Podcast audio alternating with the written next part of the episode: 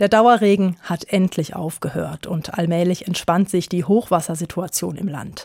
Vielleicht sind Sie zwischen den Jahren auch auf Familienbesuch unterwegs gewesen. Es war schon unglaublich, dass nahezu jeder Fluss, an dem man vorbeigefahren ist, für ein riesiges Überschwemmungsgebiet gesorgt hat. Vor allem Niedersachsen war betroffen, die Situation dort lange sehr angespannt.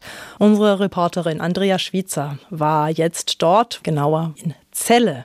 Da hat sie sich von einer Architektin zeigen lassen, wie ein Hochwassergebiet auch das Bauen beeinflusst. Die Fahrt nach Celle führt vorbei an überfluteten Weideflächen. Bäume scheinen aus dem Wasser zu wachsen.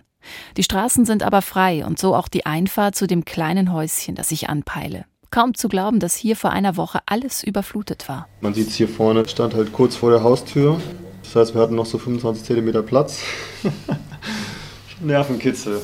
Lars Palzer zeigt mir Fotos, auf denen das Haus vom Wasser eingeschlossen ist. Das Wasser kam auch über diese Straße aufs Grundstück und es war wie so ein kleiner Bach, der stetig floss und wir konnten minütlich das Grundstück volllaufen sehen. Im letzten Jahr haben Hanna und Lars das Haus gekauft. Im Frühjahr wollen sie einziehen. Dazwischen Hochwasser.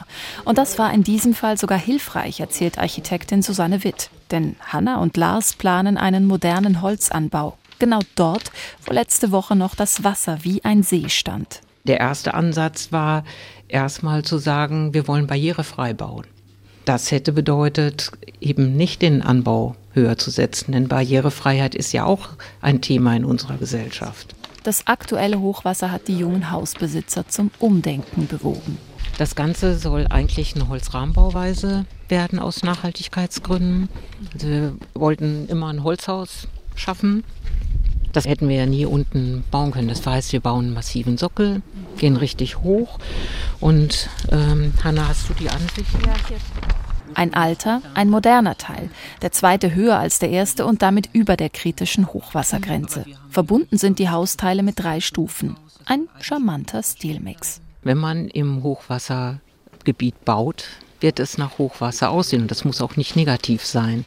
Auf jeden Fall will alles gut überlegt sein. Die Wassersituation in Celle ist schwierig. Viele Flüsse und Bäche fließen hier zusammen. Grundwasser, Schichtenwasser und die Hochwasserlage müssen mitgedacht werden. Dass hier überhaupt gebaut werden darf, liegt an den Bauplänen, die nach dem Krieg in den 60er Jahren entstanden sind.